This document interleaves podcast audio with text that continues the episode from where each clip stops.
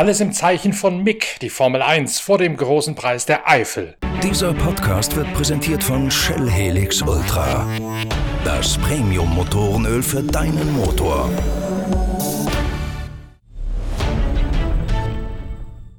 Mick Schumacher überstrahlt in den letzten Tagen alles. Der Sohn des siebenfachen Formel 1 Weltmeisters Michael Schumacher wird am heutigen Freitag auf dem Nürburgring seine ersten Runden im Ernstfall im Haifischbecken der Formel 1 drehen. Mick Schumacher ist neben vielen anderen Formel 1 Junioren von Ferrari eingeladen, sich zum ersten Mal ins Schaufenster zu stellen. Er wird das tun beim Sauberteam, also bei der Alfa Romeo Mannschaft aus Hinwil in der Schweiz, einem Satellitenteam von Ferrari. Ferrari forciert damit Leitner seine Nachwuchssichtung, um mittelfristig einen Ersatz für Interimslösung Carlos Sainz im Sitz von Sebastian Vettel zu finden. Mick Schumacher, Callum Eilert und Robert Schwarzmann sind diejenigen, die sich an diesem Wochenende bewähren müssen. Bei äußerst schwierigen äußeren Witterungsbedingungen und vor nur wenigen Zuschauern auf dem Nürburgring. Die Außenwirkung von Mick Schumacher lässt erahnen, dass die Formel 1 Welt in Deutschland sehnsüchtig auf einen Nachfolger seines Vaters gewartet hat und dass Sebastian Vettel genau diese Rolle nie hat ausfüllen können können. Inga Stracke und ich, Norbert Okenga, unterhalten uns im Vorwege des großen Preises auf dem Nürburgring über Mick Schumacher, über Kimi Räikkönen und über die Formel 1 Lage bei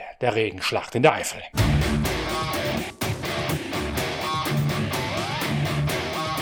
Eigentlich gibt's an diesem Wochenende auf dem Nürburgring nur ein einziges tragendes Thema, Inga, nämlich der erste Freitagstest von Mick Schumacher im Sauber, pardon, Alfa Romeo, wie der mittlerweile heißt. er wird da ja als eine Art Ferrari-Zögling in deren B-Team vorbereitet auf ein mögliches äh, Ernst, auf einen möglichen Ernstfall in der Formel 1 in der Zukunft. Und wenn man die Resonanz in den Medien so hört, bis hin zum Michael Schumacher Fanclub, der sich mittlerweile als Michael und Mick Schumacher Fanclub umbenannt hat, dann steht da, steht da ein ähnlicher Boom zu erwarten, wie das zu Michael Schumachers Zeiten schon mal der Fall gewesen ist. Schlägt da tatsächlich eine Woge der Begeisterung über Mick Schumacher zusammen und kann der damit umgehen, mit der riesigen Erwartungshaltung? Also ich glaube nicht mal, dass sie über ihm zusammenschlägt. Ich glaube, dass sie ihn mitreißt, dass er auf ihr surfen wird sozusagen. Und ja, ich bin davon überzeugt, dass er damit umgehen kann. Darauf hat er sich ja nun lange genug vorbereitet, wurde darauf vorbereitet, mit ähm, wirklich extrem guter professioneller Hilfe an seiner Seite, mit Leuten wie Sabine Kehm, die sich ja schon lange hier im gesamten Formel 1 Umfeld ja auch schon wirklich seit vielen Jahren sehr gut auskennt. Also ich glaube, dass er das sehr gut meistern wird. Er wird sich auf jeden Fall vor allem auf das Auto, auf das Fahren konzentrieren und ich äh, hoffe, dass das besonders gut gelingt für ihn, vor allen Dingen, dass er für sich was mitnehmen kann. Dieses Wochenende ist ja leider, leider, leider am Nürburgring keine Formel 2. Also ist seine einzige Chance, dieses Wochenende zu fahren. Und es ist auch äh, ganz schön zu sehen, wie er sich darauf vorbereitet hat. Er ist also, es ist ja relativ kalt am Ring. Dicke Winterjacken sind angesagt und ähm, ja, äh, heute auch der Regenschirm. Und äh, er ist also gestern wirklich schon in der vollen Alfa Romeo Teamkleidung in weiß, dunkelrot äh, mit den Ingenieuren, vor allen Dingen mit Strategie Engineering, Ruth Buskamp, die Strecke abgelaufen, hat äh, mit seinem Schuh mal eben mit der Sohle geprüft, wie denn der nasse Asphalt sich anfühlt, hat die Randsteine angeschaut, wie es eben alle Formel 1 Fahrer machen und wie er es ja natürlich auch in der Formel 2 macht. Also ganz der Profi und der Sitz wurde ja bereits vergangene Woche angepasst. Er kennt die Leute im Team schon ein bisschen, weil er ja in Fiorano schon ein paar Runden mit ihnen gedreht hat. Und ähm, Hinwil ist ja auch nicht so ganz weit weg von seinem Heimatort Land in der Schweiz. Also es passt. Was muss er denn machen? Im Kopf habend auch, dass er ja nicht der einzige Ferrari Junior ist, der jetzt diese Freitagstestchance kriegt. Muss der irgendwelche Zeiten erreichen? Muss der irgendwelche Eindrücke hinterlassen? Ist das vielleicht sogar eine versteckte Sichtung, so wie es ja gerade Williams früher gerne mal gemacht hat, zwei Fahrer gegeneinander laufen zu lassen, um dann zu entscheiden, wer jetzt die nächste Stufe des Förderprogramms bekommt? Bei Williams ging es damals immer um einen Formel-1-Sitz, einen festen Rennplatz. Bei Ferrari ja vielleicht eher perspektivisch darum, wie es jetzt weitergehen soll mit den anderen Ferrari-Akademikern, wie beispielsweise Robert Schwarzmann. Also man muss ja auch mal Ferrari loben, das haben sie wirklich gut gemacht. Sie haben drei starke Youngster in ihrer Ferrari Academy. Ähm, neben Mick Schumacher eben noch Callum Eilert und auch Robert Schwarzmann und die sind auch beide nicht von schlechten Eltern, ähm, beziehungsweise das auch, aber aber auch äh, wirklich gut und knallhart auf der Strecke unterwegs. Die drei werden sich nichts geben, die geben sich auch in der Formel 2 nichts, ja. Im Moment in der Formel 2 ist der Mick Meisterschaftsführender, aber Eilert äh, hat auch äh, etliche Zeit angeführt. Ja, ich glaube schon, dass das so eine Art Vergleich ist und dass auch bei Mick der Name nicht alles sein wird und äh, wahrscheinlich äh, auch nicht entscheidend ist. Und äh, er wird sich behaupten müssen, er wird sich beweisen müssen. Und er hat zwar gesagt, dass er sich wahnsinnig freut, dass er das ganz großartig findet, dass er diese Chance jetzt hat. Er hatte ja schon mal die Möglichkeit, in Abu Dhabi bei diesem Young Driver Test zu fahren. Das ist aber was anderes. Und das sagt er auch selber, jetzt vor den Augen aller Großen. Damit meint er natürlich die Teamchefs, aber auch die anderen Formel 1 Piloten, die sich nicht unbedingt die Formel 2 Rennen immer angucken, aber ähm, die natürlich jetzt auch selber im Auto sitzen. Das heißt, es ist wirklich zum ersten Mal, dass er eben mit Hamilton und Vettel und Co. gleichzeitig auf der Strecke ist. Und er hat natürlich denkbar, denkbar schwierige Bedingungen. Es ist bitterkalt, es ist feucht und regnerisch am Nürburgring, genauso wie es vor zwei Wochen war, als ich da bei dem 24-Stunden-Rennen war. Einstellige Asphalttemperaturen.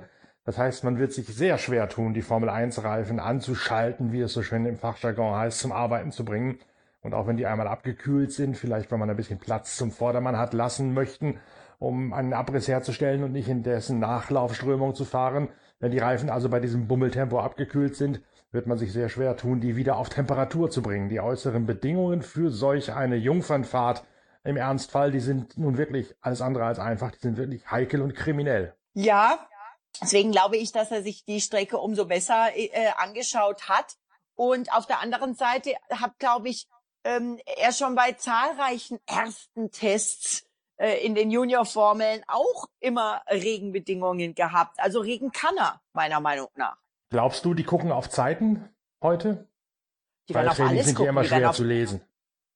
Ja, aber die werden auf alles gucken. Ich meine, wenn er zwei Minuten langsamer ist, dann ist das leicht zu lesen, ja. Wenn es ein paar Zehntel sind, dann ist es eher schwieriger äh, zu lesen, sicherlich. Die werden auf Zeiten gucken. Ähm, die werden aber vor allen Dingen, denke ich, auch darauf gucken, wie geht er das an? Und da ist er ja wirklich extremst reif für sein junges Alter. Er geht alles sehr akribisch an, sehr methodisch und sehr ruhig. Ähm, das ist auch zum Beispiel in seinem Meisterschaftsverlauf zu sehen. Ja, am Anfang relativ ruhig, fast unscheinbar, möchte man sagen. Und im Moment, wo er sich sicher gefühlt hat, wo er wirklich im Prinzip Fuß gefasst hat, dann gibt er richtig Gas. Und ich könnte mir vorstellen, dass er das auch im Training jetzt so angeht. Und ähm, ich denke auch, dass sie vor allem drauf gucken werden, wie arbeitet der oder wie arbeiten die Youngster mit den Ingenieuren, mit dem Team? Welches Feedback geben sie? Ähm, wie kann er sich in das Auto einfühlen? Welche ähm, technischen ähm, Informationen gibt er zurück? Was liefert er da ab? Also es wird nicht nur der Gasfuß gewertet, da bin ich mir sicher. Ich finde es äh, natürlich bei aller äh, Trauer und bei aller Tragik um den Fall von Vater Michael Schumacher fast sogar schon als Ironie des Schicksals zu sagen, dass äh, die Karriere von Mick Schumacher so richtig Fahrt aufgenommen hat mit dem Wechsel vom Kart in den großen Automobilsport, als Michael Schumacher dort seinen schweren Unfall mit allen in teils bekannten, teils aber eben auch nicht bekannten Folgen hat. Und ich glaube, letztlich wird sich das Ganze, wenn man sowas schon mal privat selbst miterlebt hat und, und weiß, wie eine Familie darunter zu leiden hat und wie eine Familie natürlich trotzdem ihr normales Leben irgendwie weiterleben muss, trotz der ganzen Widrigkeiten, trotz der ganzen Sorge und Arbeit um, um das erkrankte Familie, schwer erkrankte Familienmitglied. Wir sagen, das wird eine Sache sein, an der Michael, äh, Mick Schumacher im Nachhinein gewachsen ist und von der er, glaube ich, so schlimm das auch ist, die ganze Geschichte, in seiner weiteren Reifeprozess, in seinen Reifejahren sehr profitiert hat, sodass er da jetzt diese schwere Phase gemeistert hat, selbst die Karriere, den Sprung vom Kart ins Auto, was ein Riesenschritt ist, zu machen und parallel noch die Sorge und die ganze Arbeit und das ganze Mitgefühl um seinen Vater miterleben zu müssen in der Zeit. Das war damals hart, aber ich glaube, in, in ein paar Jahren oder vielleicht sogar jetzt schon merkt man, dass ihm das persönlich, menschlich gut. Ja, ist schwer zu sagen, ne? Ähm, das prägt natürlich, es prägt ja alles, prägt uns irgendwie. Und ich muss sagen, die Familie finde ich spitze, wie die auch nach außen hin, dass sie sich wirklich so haben abschirmen können, was ich ja auch immer unterstützt habe, äh, auch im Sinne von nicht berichten, auch wenn man mal irgendwo was hat raussickern hören. Ähm, und auch das zeigt aber den Zusammenhalt, ja. Und wir dürfen ja äh, nicht ins Fahrerlager beziehungsweise auch nicht in die äh, Team Hospitalities rein zurzeit, aber offenbar saßen da äh, saß da nicht nur Managerin Sabine Kehm bei, in der Alfa Romeo Hospitality, sondern auch äh, Mutter Corinna Schumacher. Und ja, auch das auch da, wieder ja. zeigt, sie ist bei all seinen entscheidenden Momenten in seiner Karriere dabei. Und es wäre ja so wirklich menschlich und verständlich, dass eine Mutter dann sagt, nee, also wirklich, du machst jetzt hier nicht auch diesen Risikosport, ja. Und sie unterstützt ihn, sie steht ihm im Rücken, ähm, stärkt ihn und ist aber nicht im Vordergrund, sondern im Hintergrund. Das war sie schon immer sehr angenehm. Also ich habe Corinna auch zu den aktiven Zeiten von Michael sehr gemocht, immer soweit man sie hat damals kennenlernen können als hm. Journalist, hm. aber hm. sie hat sich auch mit mir manchmal einfach so unterhalten, gerade in den in der frühen Zeit und Sachen erzählt, ähm, wo für mich Ehrensache war, ähm, das gebe ich jetzt auch nicht raus an die Presse, das berichte ich jetzt nicht. Und ähm, ich finde es gut, dass sie ähm, es geschafft hat, auch beide ihre Kinder durch diese ganze Zeit jetzt zu schützen. Sie ist natürlich mit dem Motorsport aufgewachsen von sehr jungen Jahren. Sie war ja vor der Zeit mit Michael Schumacher schon, schon mal die Freundin von Heinz-Harald Frenzen gewesen ja. ehe Michael Schumacher sie dann ausgespannt hat. Das heißt, sie kennt natürlich auch aus ganz junger Zeit schon den Aufstieg von jungen Rennfahrern aus der Gruppe C mit Heinz-Harald Frenzen damals der Formel 3 in Richtung der Formel 1. Die weiß genau, auch wenn die Zeiten sich geändert haben, die weiß genau, was jetzt auf Mick Schumacher äh, alles einprasselt, was von dem erwartet wird und die kann auch einschätzen, wie der Weg durch die Instanzen gewesen ist von Kart, von Formel 2, Formel 3, tralala. Genau wie sie sie eben bei, bei Frenzen und bei Michael Schumacher auch schon erlebt hat, damals bei ihren beiden äh, Rennfahrerfreunden. Ja, und eines hat sich nicht so stark verändert, ist es vielleicht nur noch ein bisschen wichtiger geworden und das ist das Mentale.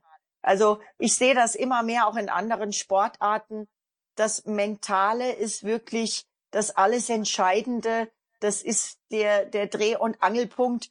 Und ich glaube, da hat auch sie mit Sicherheit einen großen Beitrag daran, dass übrigens nicht nur Mick ganz offensichtlich mental sehr stark ist, sondern auch Gina Maria, die ja im, ähm, ich sage jetzt mal salopp Westernreiten, ich weiß, da gibt's noch sämtliche Fachbegriffe dafür, ähm, absolute Mega-Erfolge auf Weltebene vorweisen kann. Ja, die scheinen beide auch das Sieger- oder Wettkämpfergehen von Michael Schumacher auf der anderen Seite geerbt zu haben, sowohl sie im, im Raining, im, Welt, im, im äh, Westernreiten, als auch eher Mick Schumacher im, im Motorsport. Also wenn man jetzt mal das Ganze betrachtet in der Wahrnehmung, scheint ja aus deutscher Sicht der Grand Prix äh, der Eifel heute Abend zu enden. Oder, aber man glaubt schon, die fahren auch noch ein Rennen, auch wenn Schumacher dann fertig ist. Also der wird natürlich, ich gehe fest davon aus, dass er da bleiben wird und dann wahrscheinlich vielleicht sogar im Alpha-Kommandostand dabei sein darf. Wer weiß das, das werden wir sehen. Aber was mich so gefreut hat oder was ich so cool fand, auch zu hören, wie die anderen Piloten reagiert haben. Ne? Zum einen natürlich äh, Sebastian Vettel, der äh, von Anfang an sagt, ich freue mich, dass der Mick hier eine Chance bekommt, ist ein toller Kerl und ich hoffe, dass er eine Chance bekommt 2021 auf ein äh, volles Formel 1 Cockpit. Äh, er kennt den Mick sehr gut, er ist mit ihm ja auch schon Race of Champions zusammengefahren. Genauso übrigens, wie er es mit Michael früher mhm. zusammengefahren ist ist, äh, da schließt sich so ein bisschen der Kreis und im Prinzip haben beide, der Mick und auch der Sebastian, ähm, eigentlich relativ deutlich jetzt auch gestern äh, in den letzten Tagen gesagt, dass Michael das Idol und auch eine Art Mentor für Sebastian war und Sebastian genau das jetzt für Mick wird und ist. Und ähm, das finde ich wunderschön. So, auch so, äh, das, die leben das. Das ist kein bla bla, sondern das ist wirklich so für die. Also ich hätte jetzt fast gesagt, da schließt sich ein Kreis, aber eigentlich schließt sich da ja fast schon hm. eher eine Acht. die Suzuka Acht. naja, genau. also auf jeden Fall, wo, wo, wo sich aber auch in Anführungszeichen, naja, ein Kreis schließen ist so ein, so ein plakatives Wort, würde ich vielleicht auch wieder, vielleicht findest du noch mal eine bessere Formulierung für mich, ähm, Kimi Räikkönen.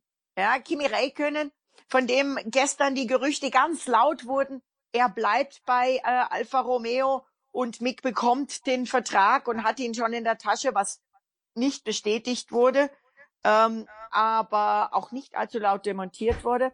Und äh, diese Kombi Kimi Räikkönen als der Lehrer quasi, als das Vorbild, äh, auch in Sachen Autoentwicklung und solche Sachen.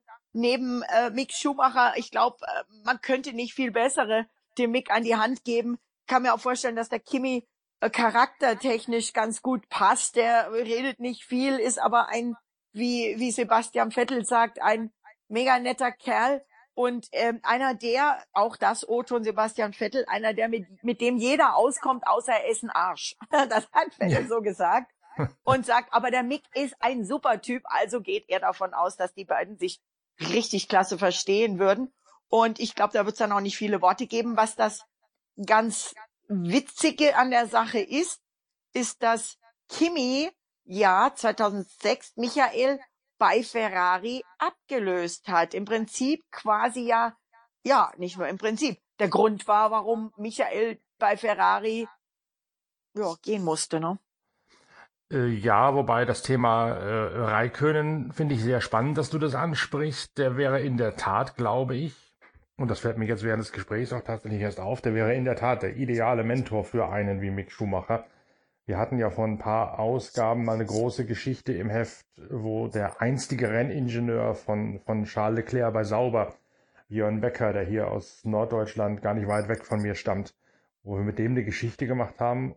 Erstens über die Stärken von Charles Leclerc, wo er aber auch zweitens sehr genau erklärt, was Kimi Räikkönen für einen Einfluss bei Sauber genommen hat, seit der von Ferrari dorthin zurückgegangen ist. Und da erklärt Jörn Becker sehr schön, was Raikön alles gemacht hat, nämlich wie er die Briefings neu aufgesetzt hat, wie er teilweise sogar mit seinem Input dafür gesorgt hat, dass man anderes Boxenequipment kauft, das besser geeignet ist für die heutigen Autos, als Sauber es bisher gehabt hat, wie er da pointiert die Besprechungen führt, diese ganzen Sachen. Also das traut man dem Raikönen in all seiner drögen Art so von außen gar nicht zu. Er wirkt ja doch manchmal richtig tump. Aber er hatte offensichtlich intern einen großen, großen Einfluss gehabt bei Sauber und das kann der natürlich jetzt bei Mick Schumacher genauso machen als eine Art Mentor mit seiner absoluten, wie der Engländer sagen würde, no Bullshit Art, zu sagen, wir reden ja. nicht groß rum, wir schwafeln nicht, sondern wir kommen auf den Punkt. Leave aber wir kommen auch tatsächlich pointiert. Wir kommen auch tatsächlich pointiert auf den Punkt und da kann natürlich dann ein Mick Schumacher ohne Formel 1 Erfahrung nochmal sehr, sehr viel davon profitieren, wenn man Kimi Räikkönen tatsächlich noch für, für dieses Lehrjahr als, als Meister und Azubi oder, oder Auszubildenden von Schumacher Junior behält. Also ich fände das richtig klasse, solange er dem Mick nicht äh, beibringt, wie, wie man am wenigsten in einem Interview sagen kann, sondern sich das auf das, auf das ganze Teamgeschehen be bezieht, fände ich das super. Nein, also ich bin äh, in Anführungszeichen schon immer Kimi-Fan. Ich habe ja damals, als Kimi mit Sauber in die Formel 1 kam, habe ich ja für das Schweizer Fernsehen die Boxengassen-Interviews gemacht ähm, zu jeder Session und äh, habe da natürlich jeden Tag, jedes Wochenende mehrfach mit Kimi zu tun gehabt und manchmal hätte er gar nichts sagen brauchen. Da hat er dann nur drei Worte gemacht, die hätte er auch nicht machen brauchen, weil alles aus seinen Augen gesprochen hat, wenn man ihn kennt. Ähm, dann sieht man das. Ich finde, es ist ein cooler Typ, der in den letzten Jahren etwas aufgeweicht ist vielleicht das falsche Wort, aufgetaut der Iceman ist ein bisschen aufgetaut und da hat mit Sicherheit seine Frau Mintu schon einen großen Anteil, ähm, die ja auch sehr aktiv ist in den sozialen Medien, ihre eigene Kinderklamottenlinie äh, hat. Also rund um das Paket Kimi, das ja nicht nur Kimi ist, sondern Kimi, Mintu und die Kids, die ja auch in der Schweiz wohnen, ja, das wird schon richtig gut passen, glaube ich. Und äh, dass auch Sebastian Vettel das sagt, Finde ich gut. Und auch Kimi findet den Mick ganz gut und äh, hat gesagt, er kann das nicht so wirklich beurteilen, aber in manchen Dingen scheint ihm der Mick eine Kopie seines Vaters und den fand er gut. Den Eindruck kann man in der Tat leicht gewinnen. Ich finde bei Kimi immer noch spannend. Ich habe mit dem mal, als er noch bei McLaren Mercedes gefahren ist, dann ein längeres Interview geführt, was damals ja höchstgradig selten war, dass man zu dieser McLaren Mercedes Zeit tatsächlich alleine mit den Fahrern sprechen durfte. Ja, ja, stimmt. Jedenfalls äh, kannte ich den aus der Formel Renault noch, wo er ja mit jungen Jahren sehr, sehr schnell war.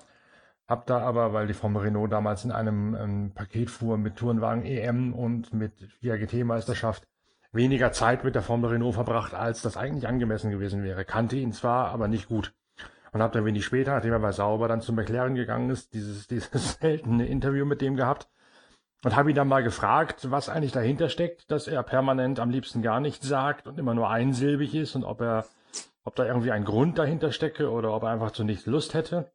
Und er hat dann tatsächlich erklärt, Hui. das sei am Anfang, das sei am Anfang eine Art Selbstschutz von ihm gewesen, weil er aus der Formel Renault mit 17 oder 18, was er damals gewesen ist, kommend, ja. nicht genug Englisch gekannt hätte und das Gefühl hätte, dass er sich in der Formel 1 blamiere, wenn er mit seinem rudimentären Englisch da jetzt versuchen würde, große Reden zu schwingen. Und jemand hätte dann gemerkt, dass das in der Tat auch eine Art Selbstschutz werde, wenn, wenn er sich abschotten möchte und sich auf das Wesentliche konzentrieren und einfach weiterhin so zu tun, als würde er gar nichts sagen wollen und sich so quasi einen Kokon zu schaffen, in den er sich einwebt. Und das war dann nachher die Methode, mit der er sich da seine Leistungen quasi herausgearbeitet hat, indem er einfach nur sagt, lass mich doch alle in Ruhe, ich tue so, als könnte ich überhaupt nicht reden und will auch nicht reden und in Wahrheit gehe ich nur konzentriere meine Arbeit nach. Er hat ja auch wunderschön, er hat ja auch wunderbar nachher dann perfektioniert mit einem nicht verbundenen Mobiltelefon durchs Fahrerlager zu laufen am Ohr die ganze Zeit, um so den Eindruck zu erwecken, dass er telefoniere und ja von niemandem angesprochen werden wird in dieser Zeit. Also der hat sich da schon in der Tat ein bisschen eingewoben und so über diese Art und Weise einen Schutzmechanismus geschaffen, um sich da abzuschotten, was eine durchaus interessante Strategie ist.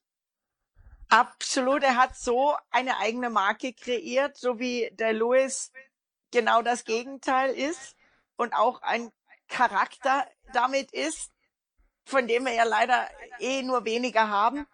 Ähm, so ist der Kiwi ein unverwechselbarer Charakter. Da hat eine Fangemeinde I love Kimmy schreien die immer und schreiben es irgendwo hin und dann aber immer, leave me alone, I know what I'm doing. Das Rennen als solches, um an die Weltspitze zurückzukehren von den Nachwuchsleuten, äh, gibt wenig Anlass zur Spannung. Das wird wieder mal eine Demonstration von Mercedes und von Lewis Hamilton oder macht das Wetter, die kühlen Bedingungen, der Regen da vielleicht Hoffnung auf ein bisschen mehr? Also grundsätzlich ist ja ein Regenrennen immer ganz spannend, weil man nie weiß, was passiert, was passieren kann, gerade in der Eifel, die ja auch so ein bisschen unberechenbar ist.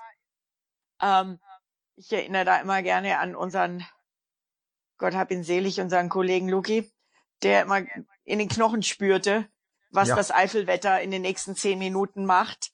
Ähm, eine Legende für mich.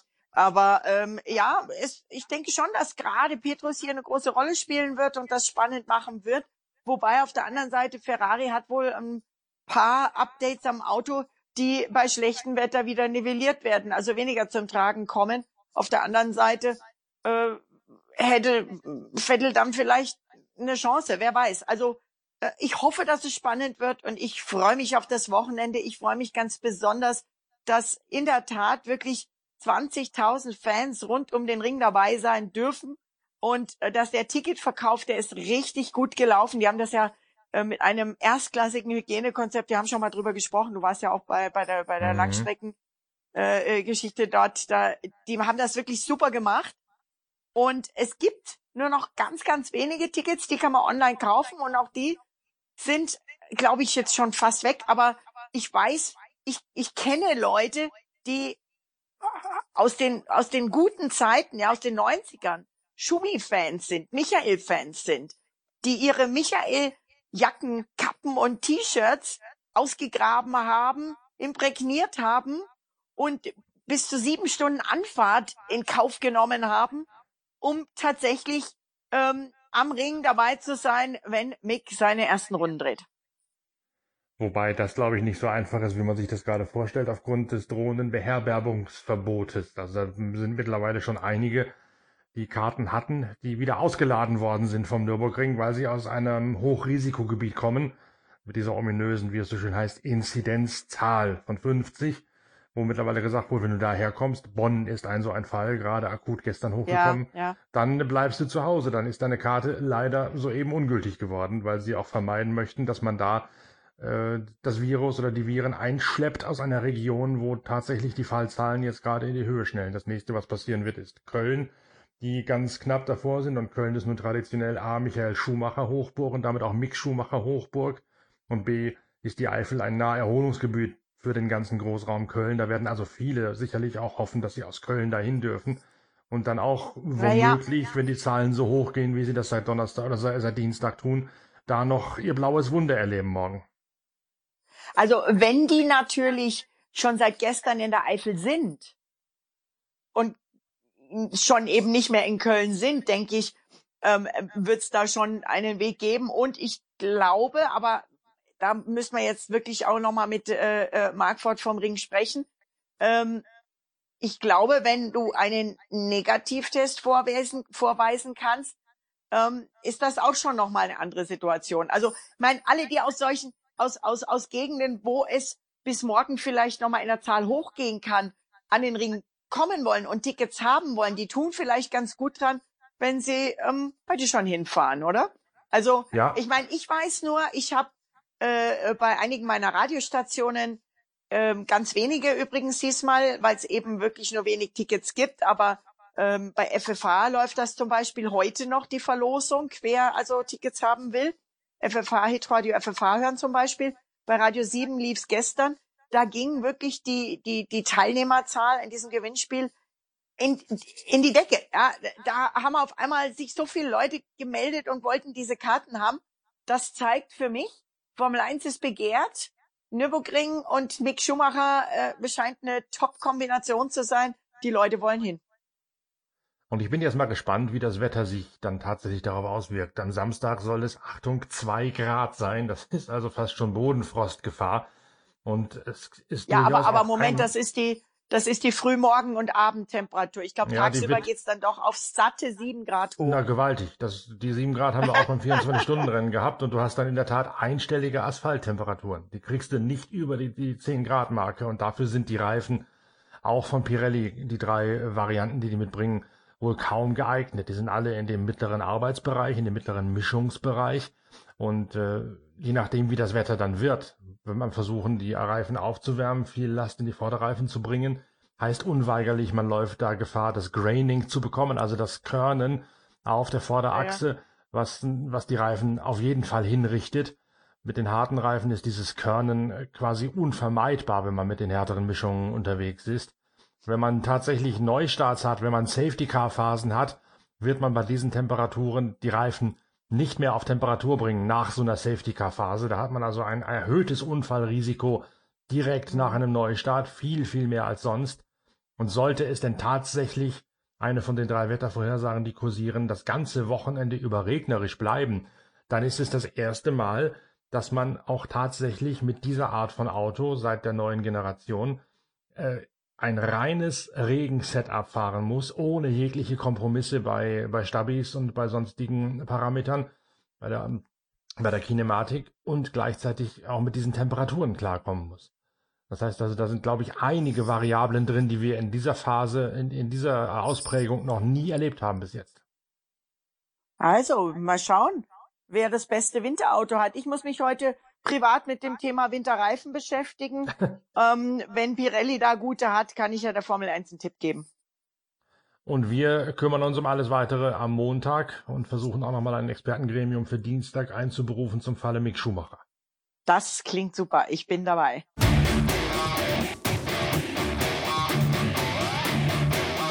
So viel zur Formel 1 Vorschau vor dem großen Preis der Eifel auf dem Nürburgring. Wir haben eine ganze Menge weitere Pitcast und Wheelie Folgen für euch im Angebot. Noch heute geht es weiter mit der Analyse der nächsten Etappe der Marathon Rallye Andalusien, der Generalprobe für die Rallye Dakar in unserer Pitcast Reihe und in der Podcast Reihe Wheelie. Da beschäftigen wir uns an diesem Wochenende freitags und montags mit dem großen Preis der MotoGP in Frankreich auf der Rennstrecke von Le Mans. Es gibt also jede Menge spannende Inhalte in den diversen Formaten der Pitwalk Collection für euch. Bleibt uns gewogen und wir hören uns schon bald wieder. Danke fürs Empfehlen, danke fürs Liken und fürs Abonnieren und natürlich vor allen Dingen danke fürs Reinhören. Euer Norbert Ockenger.